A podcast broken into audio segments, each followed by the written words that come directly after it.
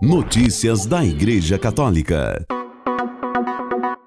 Quarta-feira, 21 de fevereiro de 2024, hoje é dia de São Pedro Damião, o corajoso bispo e doutor da Igreja.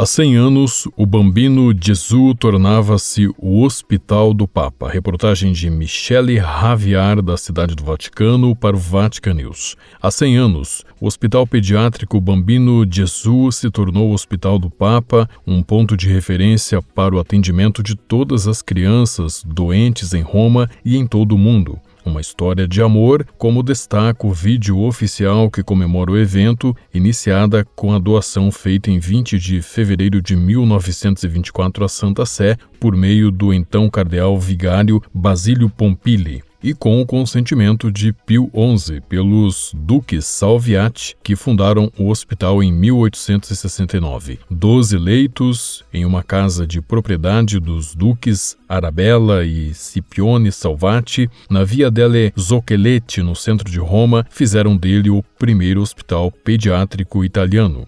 Em pouco menos de 20 anos, em 1887, o hospital mudou-se para o antigo convento de Santo Onofrio, no Monte Gianicolo, onde permanece até hoje à espera de sua mudança para a área do antigo hospital romano Forlanini, planejada para 2030. Antes da doação à Santa Sé, 33 mil crianças já haviam sido hospitalizadas no Bambino Gesù, que lidou com grandes emergências, como o terremoto de Avezzano em 1915, quando 420 crianças foram hospitalizadas, e a epidemia de gripe espanhola durante a guerra em 1918, quando 300 menores foram hospitalizados.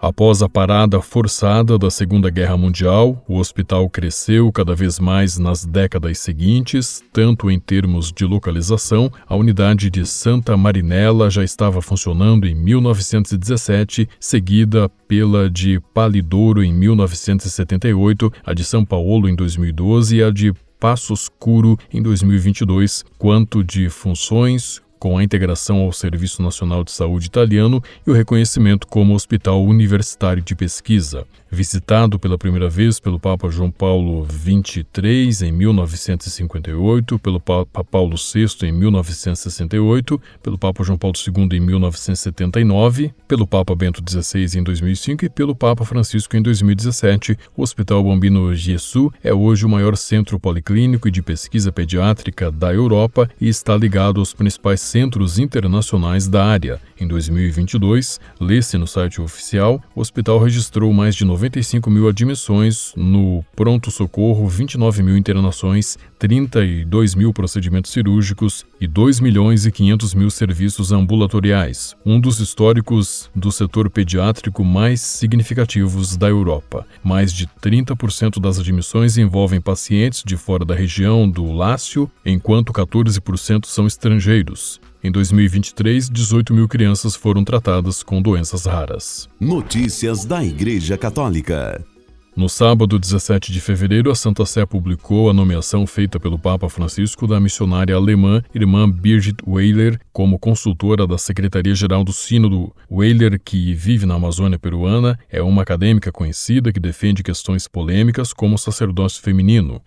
Em abril de 2023, Weyler disse que na região amazônica há pessoas que não são sacerdotes, mas ainda assim administram o sacramento da unção dos enfermos com autorização do bispo local, embora o Código de Direito Canônico estabeleça que isso só pode ser feito validamente pelos sacerdotes. Numa entrevista ao meio suíço, Kef, Weyler disse Há bispos na região amazônica que, por razões pastorais, consideram que não há outro caminho, porque em muitas comunidades simplesmente não há padres, e quando há pessoas gravemente doentes e há freiras no local, administram o sacramento solicitado pelos enfermos e seus familiares. As freiras fazem isso com a permissão do respectivo bispo. Isso não é nada incomum na Amazônia, disse Weiler, lamentando a escassez de padres. Segundo o Código de Direito Canônico, Cânon 1003, todos os sacerdotes e só eles administram validamente a unção dos enfermos, isto é, nem mesmo os diáconos podem administrar este sacramento.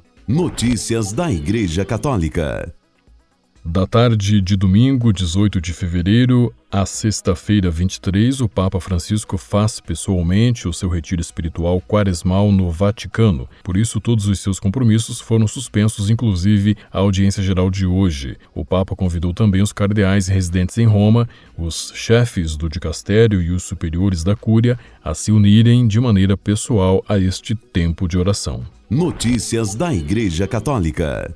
A situação dos cristãos em Moçambique agravou-se nas últimas semanas, obrigando missionários, padres e freiras a abandonar a vila de Mazese por causa dos ataques de terroristas muçulmanos que começaram no dia 9 de fevereiro. Desde o início de 2024, o aumento de ataques por grupos radicais islâmicos armados no norte do país causa um clima de medo e insegurança na população, Segundo a Fundação Pontifícia Ajuda a Igreja que Sofre, o epicentro dos ataques é a província de Cabo Delgado. A maior parte do clero católico, deslocado pelos ataques terroristas que queimaram casas e igrejas, refugiou-se em Pemba, capital da província, disse a Pontifícia Ajuda a Igreja que Sofre a um missionário que permaneceu anônimo por razões de segurança. Muitos missionários também foram obrigados a se deslocar, disse um padre local à fundação. Ele também disse que a decisão de muitos religiosos de abandonar Mazese e fugir para Pemba foi uma forma de proteger o povo. Notícias da Igreja Católica. O padre Mikhail Rapax, morto na Polônia em 1946 por comunistas que estavam se instalando no poder no país, será beatificado no dia 15 de junho na Arquidiocese de Cracóvia, onde exerceu o seu ministério. Segundo a biografia publicada pelo Dicastério para as Causas dos Santos, depois da Segunda Guerra Mundial, o padre Rapax teve que enfrentar a perseguição do regime comunista estabelecido na Polônia pela União Soviética, que declarou abertamente guerra à religião e à Igreja. Na rota da Conferência Episcopal polonesa consta que o futuro beato foi avisado do perigo que corria e exortado a deixar Plock. Em um de seus sermões, ele disse: mesmo que eu caia morto, não deixarei de pregar este evangelho e não renunciarei à minha própria cruz. Na madrugada do dia 12 de maio de 1946, uma milícia comunista de 20 homens invadiu a casa paroquial. A sentença de morte foi lida ao padre e depois ele foi levado para fora. O padre Rapax foi arrastado com uma corda ao redor da igreja e brutalmente espancado. Mais tarde, ele foi levado para uma floresta distante, onde foi baleado. Ele ficou na memória dos seus paroquianos como um sacerdote que ia todas as noites à igreja para rezar longamente diante do Santíssimo Sacramento pela salvação das pessoas que lhe foram confiadas, disse o arcebispo de Cracóvia, Dom Marek Jedrzejewski, na sua carta quaresmal citada pela Conferência Episcopal.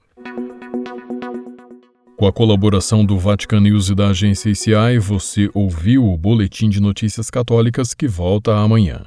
Notícias da Igreja Católica.